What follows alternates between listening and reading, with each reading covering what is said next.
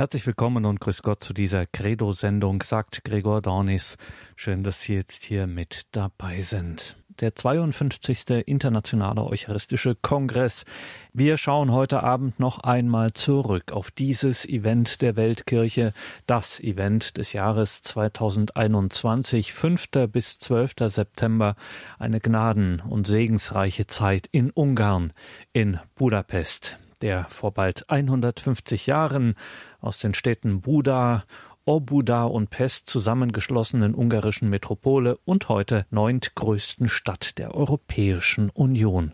Budapest war Gastgeber des Internationalen Eucharistischen Kongresses und auch Papst Franziskus war nach Budapest gereist, um mit den zigtausenden Pilgern aus aller Welt am Sonntag die heilige Messe zu feiern und ihnen die Liebe Gottes in Kreuz und Eucharistie zu verkünden. A Cesarea di Filippo Gesù chiede ai discepoli, ma voi in Caesarea Philippi fragt Jesus die Jünger, ihr aber, für wen haltet ihr mich? Diese Frage treibt die Jünger in die Enge und markiert einen Wendepunkt auf ihrem Weg der Nachfolge des Meisters. Sie kannten Jesus gut. Sie waren keine Neulinge mehr. Sie waren mit ihm vertraut. Sie sind Zeugen vieler vollbrachter Wunder geworden. Sie waren von seiner Lehre beeindruckt. Sie folgten ihm überall hin, wo er hinging. Und doch dachten sie noch nicht wie er. Es fehlte der entscheidende Schritt, jener von der Bewunderung Jesu hin zur Nachahmung Jesu. Auch heute richtet der Herr den Blick fest auf jeden von uns und stellt uns persönlich die Frage, wer bin ich für dich? Das ist eine Frage, die an jeden von uns ergeht und nicht nur eine genaue Antwort aus dem Katechismus erfordert, sondern eine persönliche Antwort des Lebens. Aus dieser Antwort entsteht die Erneuerung der Jüngerschaft. Dies geschieht in drei Schritten, die die Jünger machten und die auch wir vollziehen können. Die Verkündigung Jesu zuerst, die Unterscheidung mit Jesus zum zweiten und die Nachfolge Jesus zum dritten. Die Verkündigung Jesu. Auf jenes Ihr aber, für wen haltet ihr mich? antwortet Petrus als Vertreter der ganzen Gruppe, du bist der Christus. Petrus sagt in wenigen Worten alles. Die Antwort ist richtig. Aber erstaunlicherweise gebietet ihnen Jesus nach dieser Erkenntnis, niemandem etwas über ihn zu sagen. Wir fragen uns, warum so ein drastisches Verbot? Wegen eines genau bestimmten Grundes. Zu sagen, dass Jesus der Christus, der Messias ist, ist richtig, aber unvollständig. Es besteht immer das Risiko, eine falsche Messianität gemäß den Menschen und nicht gemäß Gott zu verkünden. Daher beginnt Jesus von diesem Augenblick an, seine Identität zu offenbaren, die österliche Identität, die wir in der Eucharistie finden. Er erklärt, dass seine Mission gewiss in der Herrlichkeit der Auferstehung ihren Höhepunkt finden würde, aber dass dies durch die Erniedrigung des Kreuzes hindurch geschehen sollte. Sie sollte also gemäß Gottes Weisheit stattfinden, die nicht die Weisheit dieser Welt oder der Machthaber dieser Welt ist, wie der heilige Paulus sagt. Jesus verhängt das Schweigen über seine messianische Identität, nicht aber über das Kreuz, das ihn erwartet. Im Gegenteil, so merkt der Evangelist an, Jesus beginnt mit Freimut zu lehren. Der Menschensohn muss vieles erleiden und von den Ältesten, den Hohepriestern und den Schriftgelehrten verworfen werden. Er muss getötet werden und nach drei Tagen auferstehen.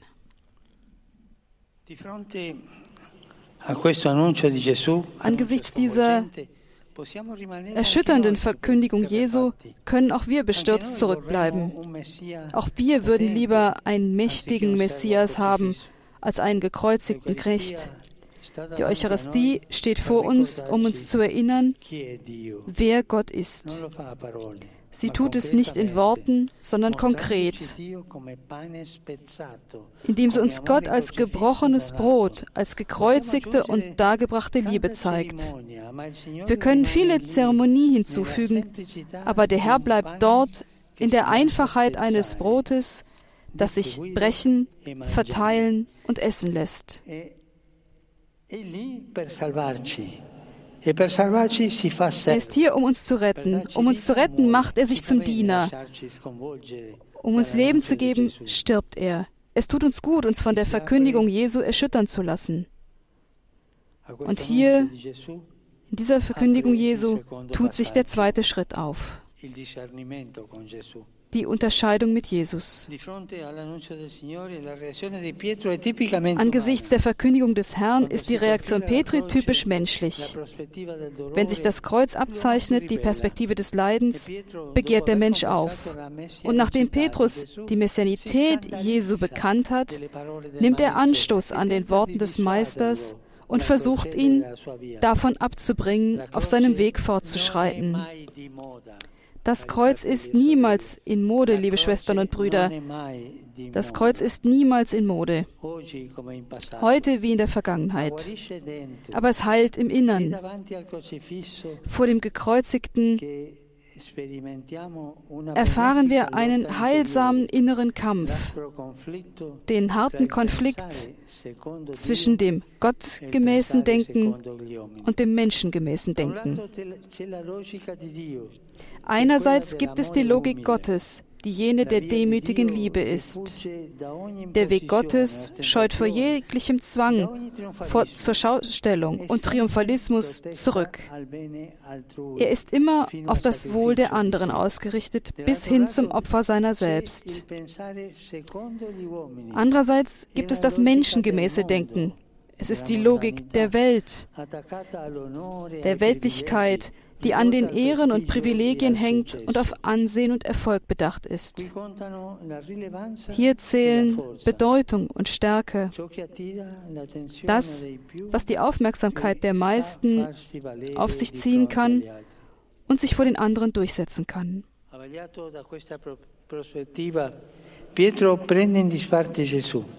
Geblendet von dieser Perspektive nimmt Petrus Jesus beiseite und beginnt ihn zurechtzuweisen. Erst hat er ihn bekannt, jetzt beginnt er ihn zurechtzuweisen. Auch uns kann es passieren, den Herrn beiseite zu nehmen, ihn in eine Ecke des Herzens zu stellen und dabei zu meinen, weiterhin gläubig und gut zu sein und auf unserem Weg weiterzugehen, ohne uns von der Logik Jesu ergreifen zu lassen. Es gibt eine Wahrheit. Er aber begleitet uns.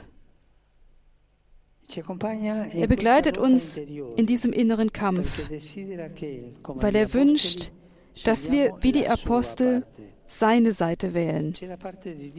Es gibt die Seite Gottes und die Seite der Welt.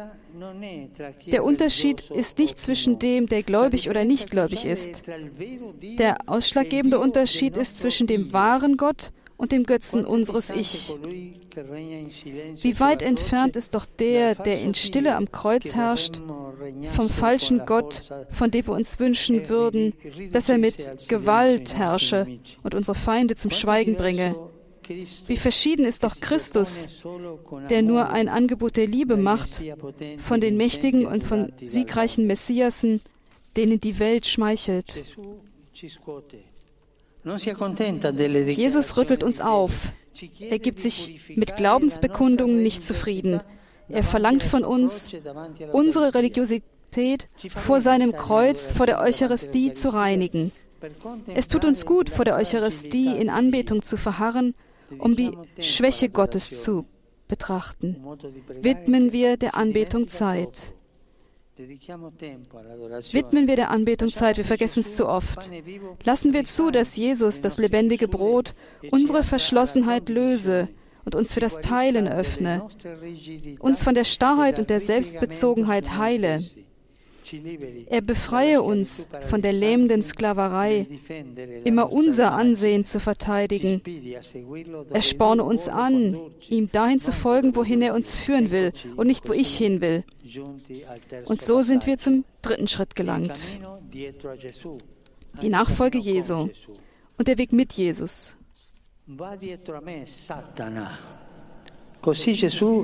Tritt hinter mich, du Satan. So führt Jesus Petrus zu sich zurück mit einem eindringlichen und harten Befehl.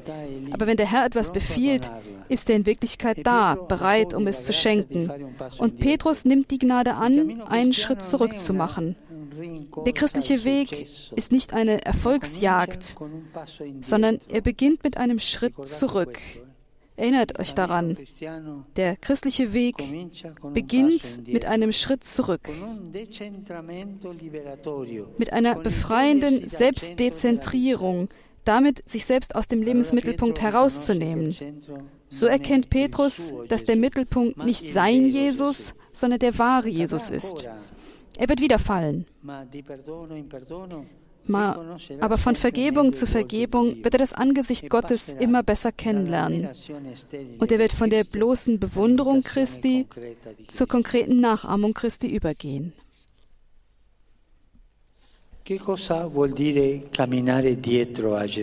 Was bedeutet es, Jesus nachzufolgen? Es bedeutet, im Leben mit eben seiner Zuversicht voranzuschreiten, jene geliebte Kinder Gottes zu sein. Es bedeutet, den gleichen Weg wie der Meister zu beschreiten, der gekommen ist, um zu dienen und nicht um sich dienen zu lassen. Es bedeutet, jeden Tag unsere Schritte zum Bruder hinzulenken. Dorthin drängt uns die Eucharistie, uns als ein Leib zu begreifen, uns für die anderen zu brechen. E Liebe Brüder und Schwestern,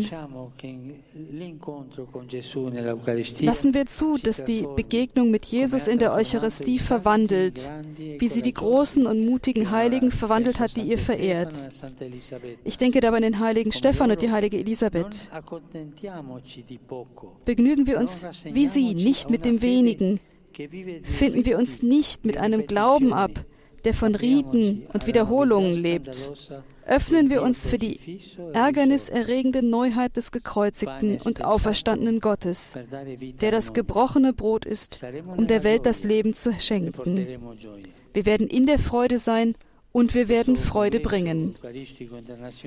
Dieser international eucharistische Kongress ist ein Zielpunkt eines Weges, aber er möge vor allem Ausgangspunkt sein. Denn die Nachfolge Jesu lädt dazu ein, nach vorn zu schauen, den Wendepunkt der Gnade anzunehmen, in uns jeden Tag jene Fragestellung wieder aufleben zu lassen, die der Herr wie in Caesarea Philippi an uns, an jeden von uns seine Jünger richtet.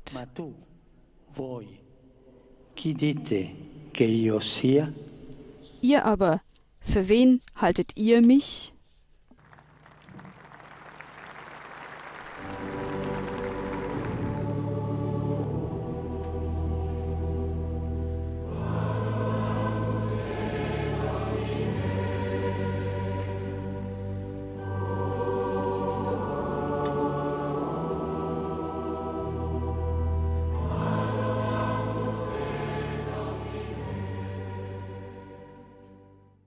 Willkommen zurück in dieser Sendung, sagt Gregor Dornis. Wir schauen hier in der Credo-Sendung bei Radio Horeb und Radio Maria noch einmal auf einige Highlights beim 52. Internationalen Eucharistischen Kongress in Budapest im September 2021, vergangene Woche. Nach intensiven Jahren der Vorbereitung war es vom 5. bis 12. September soweit. Gerade eben hörten wir Papst Franziskus. In seiner Predigt sprach der Heilige Vater vom Zusammenhang von Kreuz und Eucharistie. Und das Kreuz stand auch sichtbar im Zentrum des Kongresses das Missionskreuz von Budapest. Was es mit diesem besonderen Missionskreuz, dem Missionssymbol des Internationalen Eucharistischen Kongresses auf sich hatte, erklärte Pater Martin Wolf meiner Kollegin Astrid Mooskopf in Budapest und ganz nebenbei hielt er eine kleine Katechese über viele katholische Specials wie heilige Kreuzreliquien oder auch den Ursprung des Wortes Kapelle. Hören Sie selbst. Ja, dieses Kreuz, äh, das ist ein bisschen ungewöhnlich. Es ist ein Stehkreuz, also es steht auf einem, auf einem Ständer und äh, ragt, oder die ganzen Tage ragte das dann hier vom, von der Altarinsel äh, in, ins Volk. Ist etwa so zwei Meter, würde ich sagen, groß. Ist eigentlich ein ganz schlichtes Holzkreuz, aber das ist dann sehr verziert mit ähm, man muss sich das so vorstellen, wie so, äh, wie so Ornamentik, äh, wie, so, wie, so, wie so Ranken so ein bisschen. Das Kreuz ist extra angefertigt worden, hier von einem äh, ungarischen Künstler vor einigen Jahren. Das wurde, das ist vielleicht auch nochmal interessant zu wissen, dann äh, von Papst Franziskus ähm, gesegnet. Und dieses Kreuz wurde dann auch durch die ungarischen Diözesen, ein bisschen ähnlich wie beim Weltjugendtagskreuz, durch die ungarischen Diözesen dann geführt und als Vorbereitung auch in den letzten äh, drei Jahren auf diesen Weltkongress hin. Dieses Kreuz äh, ist deshalb besonders, weil es einmal alte, sehr alte Symbolik aufnimmt aus der ungarischen Kultur. Es ist nämlich wie ein Lebensbaum. Hier sieht man, dass die, äh, die ungarische Kultur auch so einen Konnex hat äh, nach Rom und äh, zu der römischen Tradition, denn wir kennen das ja aus byzantinischen Mosaiken in, in, in Apsiden, also in den Abschlusswänden äh, dieser alten Basiliken hinter den Altären, wo man oft das Kreuz als Lebensbaum hat, gar nicht als äh, Baum, als Kreuz mit einem toten Jesus, sondern eben als Lebensbaum mit Ranken. Und so muss man sich das ein bisschen vorstellen. Unter anderem sind da auch äh, Tiere abgebildet, eigentlich nur ein Vogel, ähm, und zwar äh, kein Pelikan, sondern ein Pfau. Und was ist der Pfau in der christlichen Symbolik? Der Eitle? Ja, wir würden sagen, im Deutschen spielt der Pfau heute eher so das Symbol eines stolzen, eitlen, selbstverliebten Menschen. Aber in der altchristlichen Symbolik, und die finden wir auch eben in den Katakomben zum Beispiel, ist der Pfau ein Symbol für die Unsterblichkeit. Das hängt wohl damit zusammen, dass in der Antike der antike Mensch gedacht hat, dass das Fleisch von einem Pfau nicht verwest und deshalb also Symbol der Unsterblichkeit und damit auch des ewigen Lebens geworden ist. Und man findet manche Symbole von Pfauen auf christlichen äh, Sarkophagen, ja, und wenn, wenn man so ein V sieht, das hat noch so ein bisschen heidnische Anklänge, aber deutet schon ins Christentum hinein. Also ein Leben nach dem Tod. Das ist eine interessante Geschichte. Vielleicht ist das Pfauenfleisch auch so ungenießbar oder so zäh, dass man meint, äh, das ist gar nicht verwesbar. Keine Ahnung, woher das kommt. Also das ist, äh, das ist nochmal so ein Moment. Aber das Wesentliche in diesem Kreuz ist tatsächlich in der Mitte gibt es eine Reliquie des Heiligen Kreuzes. Wir wissen ja, dass die heilige Helena im vierten Jahrhundert bei Ausgrabungen äh, in Jerusalem tatsächlich das Kreuz Christi gefunden hat. Das kann man mit großer Gewissheit auch sagen. Und das Kreuz, und neben dem Kreuz hat man ja auch eine Titulus, also die, die Inschrift über dem Kreuz gefunden. Da ist noch ein, Drittel von diesem Titulus, gibt's noch heute in Rom aufbewahrt. Und ähm, die Nägel aus dem Kreuz, die waren äh, dort ver versteckt äh, an dem Platz äh, oder in der Nähe des Golgotha.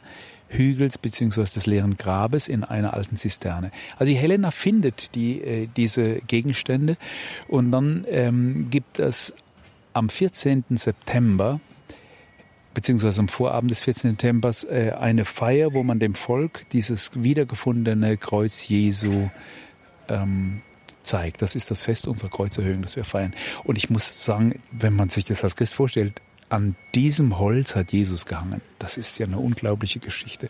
Jetzt muss ich gleich noch mal was dazu sagen. Viele Kritiker meinen ja natürlich, äh, dass es, äh, wenn man alle Kreuzreliquien zusammentut, einen ganzen Wald hätte.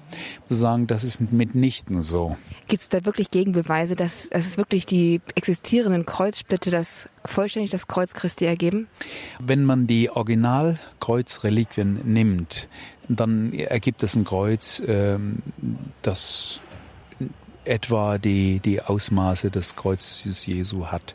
Aber warum gibt es so viele andere Reliquien? Die gibt es natürlich tatsächlich. Und das hängt damit zusammen, dass, da haben wir auch ähm, aus Pilgertagebüchern so ein paar Beschreibungen, dass die Leute natürlich dieses Kreuz auch verehrt haben. Die haben das geküsst und ein paar ganz schlaue Europäer wahrscheinlich haben natürlich auch reingebissen, um sich ein bisschen was äh, äh mitzunehmen nach, nach Europa. Und damit das nicht irgendwann ganz bisschen salopp gesagt aufgefressen wird, hat man dann sozusagen die Tradition entwickelt, dass man Holz genommen hat. Meistens war das äh, Zedernholz, das Kreuz Jesu ist Zedernholz.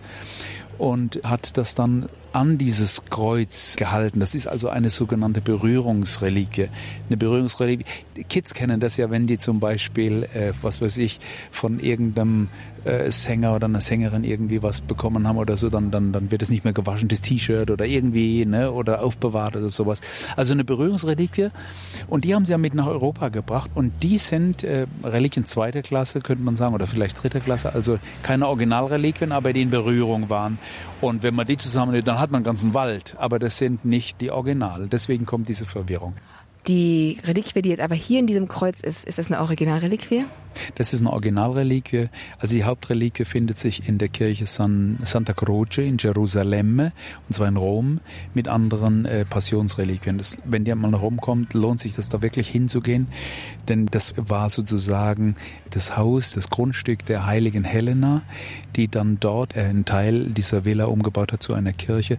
Die hat sogar die hat ganz viel mitgeschleppt aus dem Heiligen Land nach Rom. Ja. Unter anderem eben auch Erde und hat die Erde sozusagen auf dem Boden verteilt und darauf die Kirche gebaut. Also man steht auf, deswegen heißt es auch in Jerusalem, also die Kirche zum Heiligen Kreuz in Jerusalem, weil das, das ist der Boden von Jerusalem, so heiliger Boden.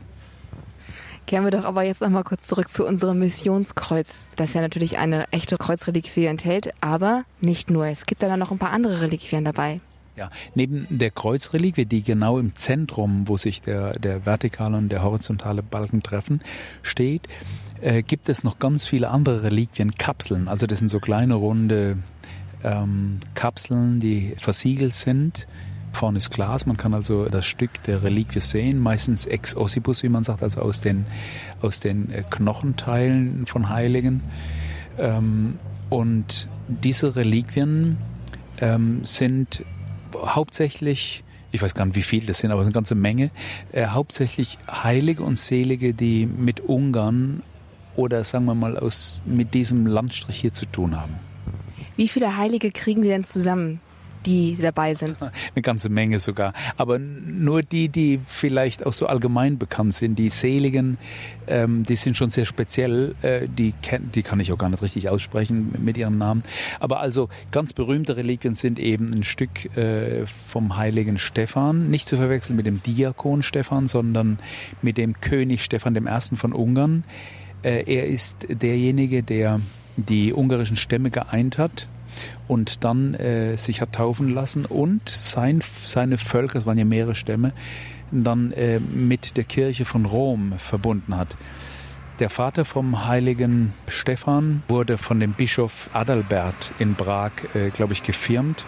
Und da gibt es also diese Verbindung. Und der Stephan geht dann nach, nach Rom und äh, vertraut sozusagen seine Ortskirche ähm, dem, dem römischen äh, Bischof an. Das hat dazu geführt, obwohl Ungarn ja so auf der auf der Grenze zwischen Ost und West äh, steht, dass Ungarn lateinisch geworden ist, also römisch-katholisch geworden ist und nicht irgendwie orthodox.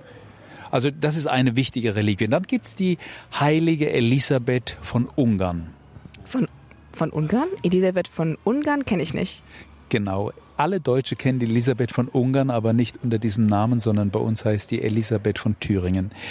Die Elisabeth von Thüringen heißt nur im deutschen Sprachraum Elisabeth von Thüringen. In der ganzen anderen Welt, also in, von Rom bis äh, Afrika, wird sie als äh, Elisabeth von Ungarn verehrt. Warum? weil Elisabeth äh, ein ungarisches Mädel war. Also die ist ja schon sehr früh auch, das war eine politische Heirat arrangiert, äh, verheiratet worden, eben nach Thüringen. Und ist dann auch als äh, kleines Mädchen nach Thüringen gekommen und dort eben aufgewachsen. Wir kennen ja die, die, ähm, die Wartburg und die Geschichten um die heilige Elisabeth ist uns ja vertraut, die dann auch in Marburg dann gestorben ist, sehr jung. Und das ist ja fast eine romantische Geschichte, auch mit ihrem Mann, dem Ludwig, der dann Kreuzzug ist, aber dann schon sehr jung starb. Das war wirklich eine Liebesehe auch, nicht? Obwohl sie politisch arrangiert war. Es funktioniert manchmal auch so, ne? Ja, es ist eine Ungarin, die für uns äh, in Deutschland äh, sehr viel ähm, gewirkt hat. Und deswegen ist die auch das. Auch eine der Nationalheiligen Ungarns. Daneben gibt es natürlich noch andere. Ein anderer Ungar, der heilige Martin von Tours, ist auch ein Ungar und war dann im Römischen Reich Soldat. Und ähm, das Römische Reich war Global Player, ja. Also deswegen ist er natürlich als Soldat auch dann nach Frankreich, also in die, in die Provinz Gallien gekommen und hat dort seinen Dienst gemacht in Amiens. Und dann diese berühmte Geschichte mit dem Bettler. Und da war er Soldat und lässt sich dann als 18-Jähriger, also es war ein junger Kerl, als 18-Jähriger dann taufen, gibt den Militärdienst auf und stellt sich in den Dienst äh, des Herrn. Ja, das ist ein Ungar, der in äh, Frankreich ähm, gelebt hat und im Fränkischen Reich, also auch in, dann im Deutschen Reich, als Reichsheiliger verehrt wurde. Und dem heiligen Martin haben wir viel zu verdanken. Ich heiße ja Martin, deswegen weiß ich das ein bisschen. Denn der heilige Martin ähm, hatte ja diese Geschichte mit dem Mantel. Und Mantel heißt Kappa. Ein kleiner Mantel heißt Capella. Und äh, das war, also dieser Mantel, der wurde auch als Reliquie aufbewahrt. Und das war die Reichsreliquie des Fränkischen Reiches. Und damit meine ich jetzt also das komplette Fränkische Reich. Also Frankreich und heute Deutschland, so Karl im Großen, so diese diese Reliquie, die wurde natürlich auch mit auf Herzüge genommen und so weiter. Das war, ein, das war die Reichsreliquie. Deswegen gibt's äh, alte Kirchen mit dem Martinspatrozinium in, in Deutschland und Frankreich sind oft sehr, sehr alte Patronate.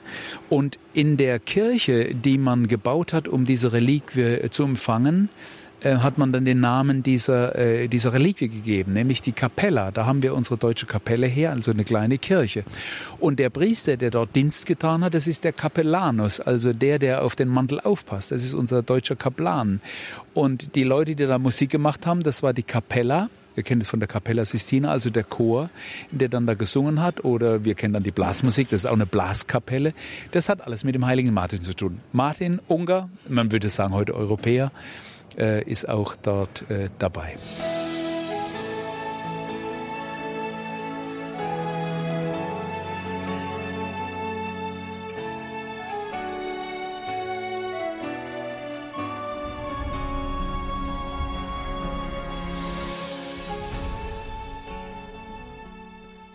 Pater Martin Wolf im Gespräch mit Astrid Mooskopf in Budapest über das Missionskreuz beim 52. Internationalen Eucharistischen Kongress. Pater Martin Wolf gehört zu der Gemeinschaft der Oblaten von der makellosen Jungfrau Maria und er ist auch bei Radio Horeb kein Unbekannter. Er gestaltet die Reihe Der Pater beim Kurs Null am Samstagnachmittag.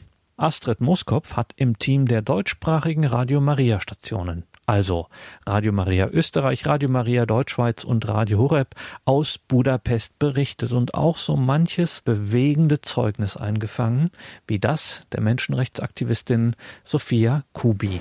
Ich habe mich selber mit der Eucharistie, durch die Eucharistie bekehrt und in ganz unerwarteter Weise äh, als junge Erwachsene wirklich so von 0 auf 100 kann man sagen, also gar kein Glaube zu mir ist alles klar. Also, mir ist alles klar. Danach ist es natürlich ein lebenslanger Weg, das ist schon klar. Äh, und deswegen habe ich einen starken Bezug zur Eucharistie und äh, weiß auch um die Kraft und die, ja, die Kraft, wirklich Leben zu verändern. Und deswegen finde ich das wunderbar, dass hier so viele Menschen aus der ganzen Welt zusammenkommen und das in den Mittelpunkt stellen, weil es ist alles schon real. Ja. Christus ist gegenwärtig in der Eucharistie und das kann man nicht öfter, oft genug betonen und auch irgendwie verbreiten, darüber reden ähm, und das erfahrbar machen. Hm, jetzt haben Sie so gesagt, die Eucharistie ist eine, hat eine verändernde Kraft und Sie haben uns so geheimnisvoll davon gesprochen, dass Sie sich von 0 auf 100 verändert haben durch die Eucharistie. Mögen Sie uns vielleicht schon ein bisschen verraten, wie es denn genau aussah mit Ihrer Veränderung mit der Eucharistie in Ihrem Leben? Das kann ich gerne machen. Ich, also die Kurzfassung ist, ich bin sehr unerwartet eingeladen worden zu was ganz Ähnlichem wie hier. 10.000 Menschen, Bischöfe, Priester und so weiter. Alles hat mir nichts gesagt. Ich war nicht getauft. Ich war nicht gar nicht sozialisiert christlich. Wie alt waren Sie? 17. Es war bezeichnenderweise ein Pfingstsonntag. Und dann kam eben der Moment der Messe und auch das sagte mir nichts und das war für mich also wirklich fremd.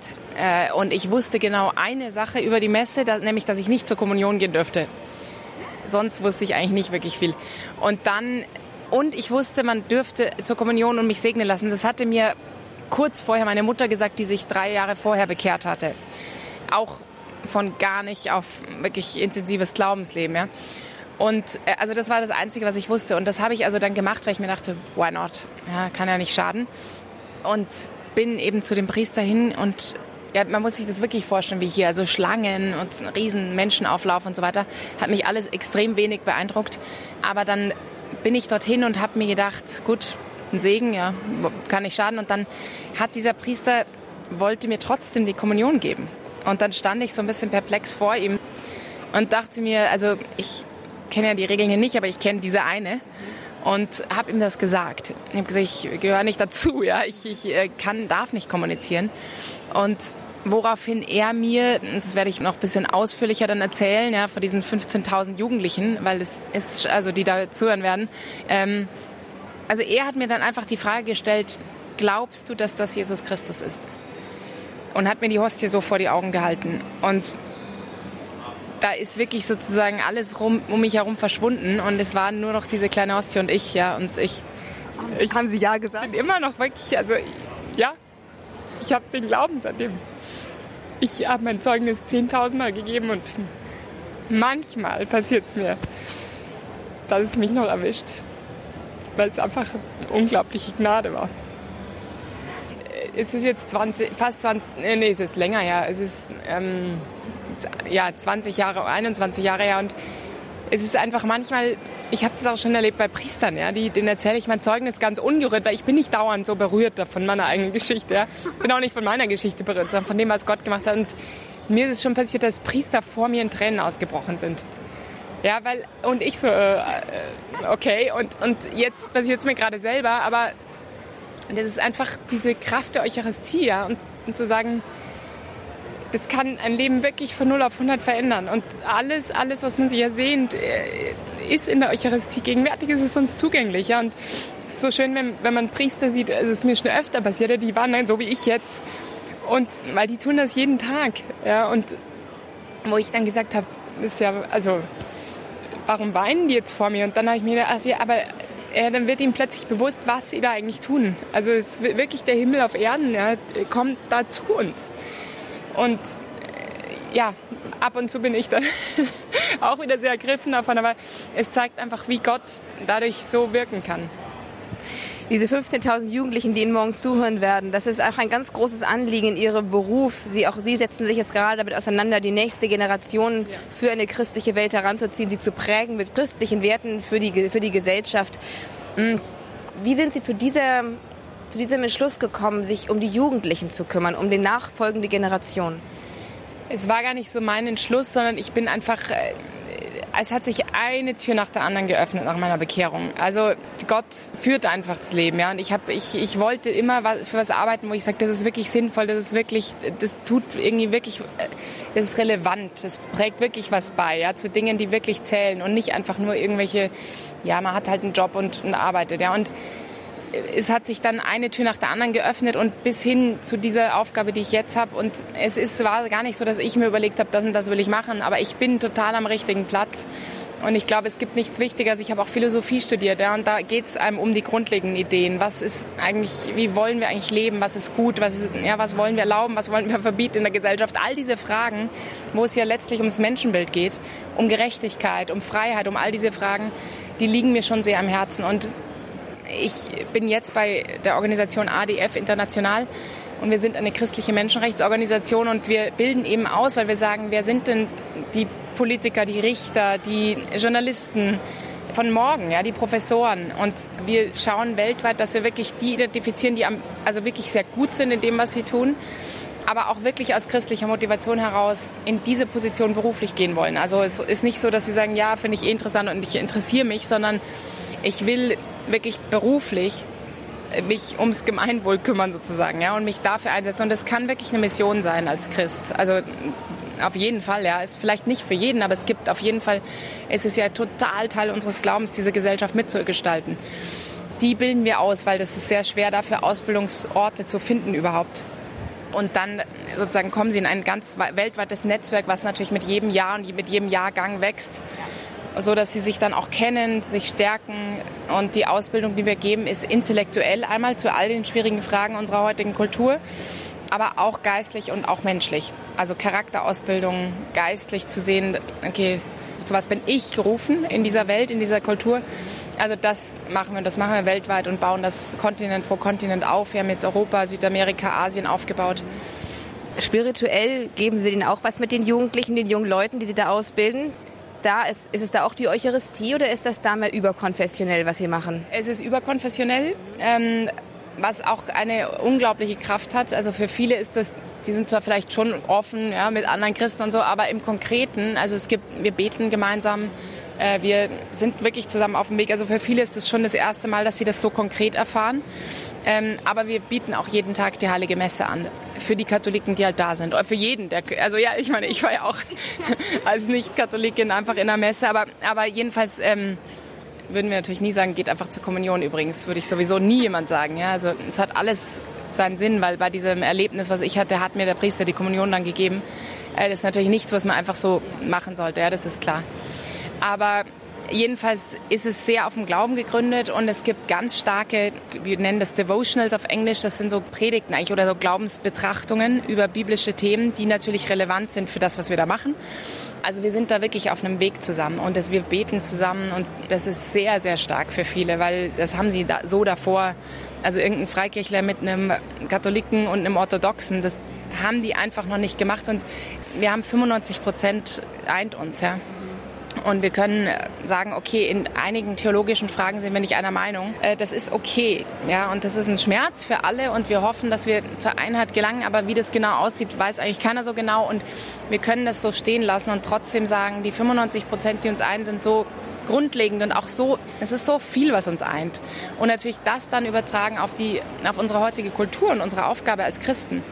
Weil wir können es uns ja nicht leisten, in irgendwelchen Konfessionsstreitigkeiten zu verharren und deswegen nicht fruchtbar zu werden, gemeinsam für diese Welt und für diese heutige Kultur. Und das ist sozusagen die Perspektive, die wir den Teilnehmern geben und auch konkret erfahrbar machen. Und sie fahren schon anders weg, als sie gekommen sind. Das sollen sie auch.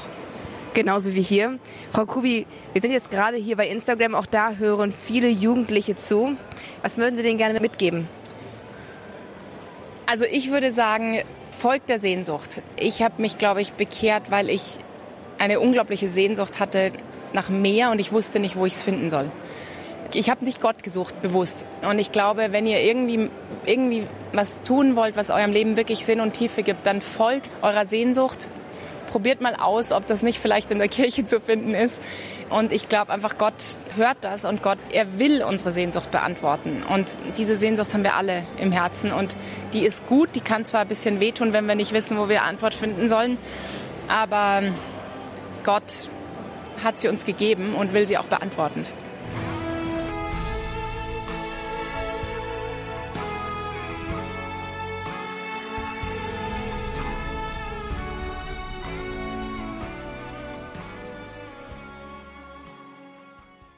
Rückblick auf den Internationalen Eucharistischen Kongress, den 52.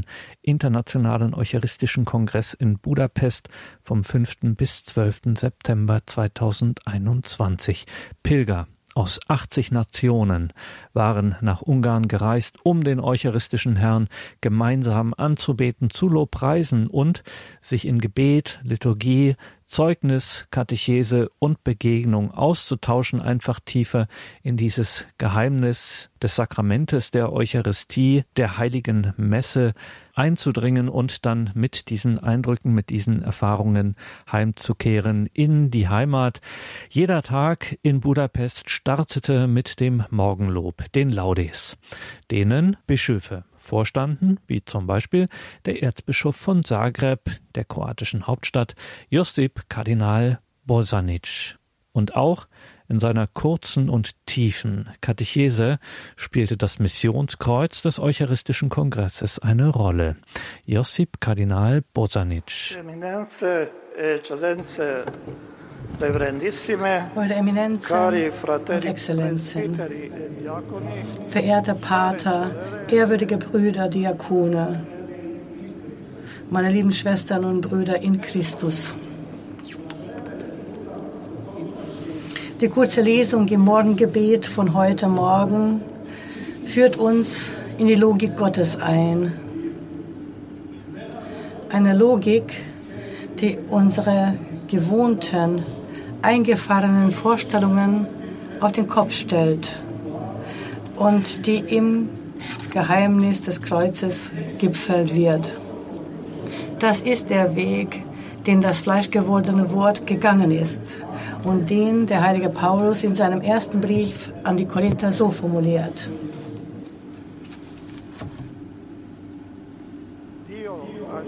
Gott hat das Törichte in der Welt erwählt, um die Weisen zu Schanden zu machen. Und das Schwache in, die Welt, in der Welt hat Gott erwählt, um das Starke zu Schanden zu machen. Und das Niedrige in der Welt und das Verachtete hat Gott erwählt. Das, was nicht ist, um das, was etwas ist, zu vernichten, damit kein Mensch sich rühmen kann vor Gott. Der Apostel Paulus rühmt sich also nicht seiner eigenen Werke, sondern des wirksamen Wirkens Christi, selbst wenn der Mensch schwach ist.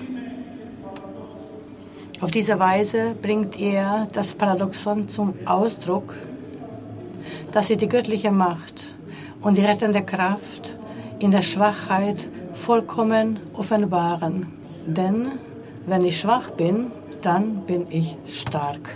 Liebe Brüder und Schwestern, in der Heiligen Schrift sind es oft die Schwachen und Kleinen, die Gott erkennen und ihm folgen können. Sowohl im Alten als auch im Neuen Testament lesen wir viele Geschichten, in denen Armut und Schwäche eine Gelegenheit für Gott sind, sich zu offenbaren. Wir sehen es zum Beispiel, wenn Elia in die Wüste geht, sich müde hinsetzt und wünscht, er wäre tot. Aber wir sehen es auch, wenn müde Menschenmengen Jesus tagelang folgen. Und dann versorgt der Herr sie selbst mit Nahrung und er gibt ihnen die Kraft, die Reise fortzusetzen. In der Bibel sind es die Kleinen und Schwachen, die in allen Lebenslagen auf Gott vertrauen und in seiner Kraft Zuflucht finden können. Sie sind es, die mehr als alle anderen, so wie die heilige Jungfrau Maria, die Worte des Psalms singen können. Alle meine Quellen entspringen in dir. Wie unser Papst Franziskus auch sagt, die Eucharistie ist, obwohl sie die Fülle des sakramentalen Lebens darstellt, nicht eine Belohnung für die Vollkommenen, sondern ein großzügiges Heilmittel und eine Nahrung für die Schwachen. Liebe Teilnehmerinnen und Teilnehmer des Internationalen Eucharistischen, Eucharistischen Kongresses in Budapest im Jahre 2021. Denn äh, auf dem Eucharistischen Kongress 1938 in Budapest erinnerte nämlich der damalige Erzbischof von Zagreb, der selige Martyr Aloysius Stepanic, angesichts der immer realer werdenden Kriegsgefahr die Gläubigen daran, dass wir in diesen schrecklichen Tagen, ich zitiere, die die Menschheit erlebt, fester denn je daran glauben müssen, dass fester denn je, dass es tatsächlich eine allmächtige Liebe gibt. Eine Liebe, die alle Völker der Erde in einer großen und glücklichen Familie zu vereinen vermag. Und das ist die Liebe Christi in der heiligen Eucharistie. Es ist dieser Glaube an diese allmächtige Liebe, die uns heute vereint, egal aus welchem Teil der Welt wir kommen. Die heilige Eucharistie ist nämlich die goldene Tür der Liebe, die die Menschen mit Gott verbindet. Sie ist die goldene Spange, die einzelne Familien, Völker und Nationen verbindet. Daran glauben wir Katholiken. Wir glauben und deshalb können wir im Glauben die Worte des Apostels Johannes wiederholen. Seine Worte voller Glauben. Nos credidimus caritati quam Deus habet in nobis. Wir haben geglaubt, die Liebe, die Gott zu uns hat. Aloysius Stepanic, der Märtyrer, hat diese Worte gesprochen in Budapest. Seine Reliquien befinden sich hier am Kreuze an diesem wunderschönen Kreuz. Liebe Brüder und Schwestern in Christus, wenn wir auch unsere Kleinheit und Schwachheit vor Gott anerkennen, finden wir in Jesus Christus die Quelle des christlichen Lebens. Er schenkt sich uns, Christus schenkt sich uns, er kennt unsere Schwachheit und er wird uns zur Nahrung auf unserem Wege. Die Eucharistie ist die Quelle unseres Lebens. Die Eucharistie ist die Kraft der Liebe. Amen.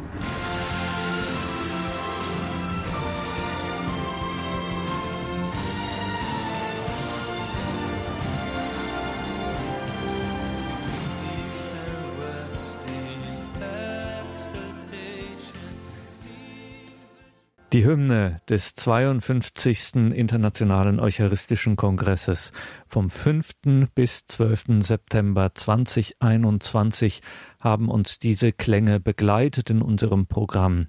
Liebe Hörerinnen und Hörer, wenn Sie nicht mit dabei sein konnten und auch hier am Radio vieles nicht hören konnten, schauen Sie unbedingt in die vielen bewegenden Beiträge in unseren Social Media Kanälen Facebook, Instagram, sowieso auch unser Horeb YouTube Kanal immer eine Empfehlung und natürlich in unserer Mediathek finden Sie alle Beiträge vom Internationalen Eucharistischen Kongress in voller Länge unter Sondersendungen und Events.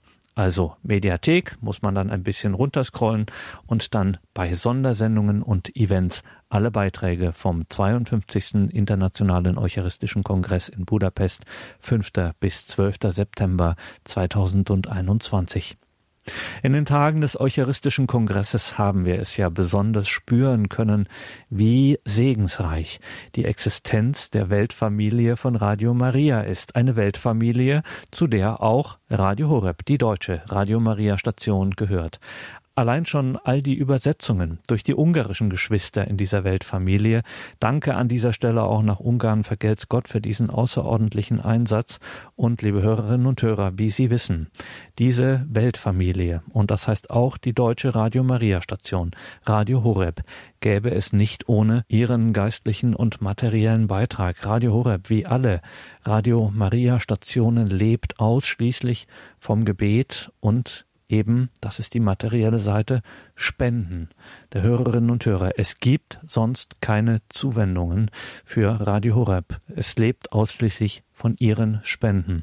Danke Ihnen allen, dass Sie dieses Radio durch Ihren Beitrag möglich machen, dass wir zum Beispiel jetzt in Ungarn live und hautnah mit dabei sein konnten, dass wir aber vor allem und an allererster Stelle, das ist der hauptsächliche und wesentlichste Sinn dieser Radiofamilie, dass wir hier im Gebetsleben der Kirche, in der Liturgie miteinander und füreinander beten können. Das wäre nicht möglich, wenn Sie es nicht möglich machten. Danke und vergelt's Gott Ihnen allen. Jetzt geht's hier weiter mit der Reihe Nachgehört. Ich ziehe mich für heute vom Mikrofon zurück und freue mich, wenn wir dann weiter hier im Gebet miteinander verbunden sind. Einen gesegneten Abend und eine behütete Nacht wünscht ihr Gregor Dornis.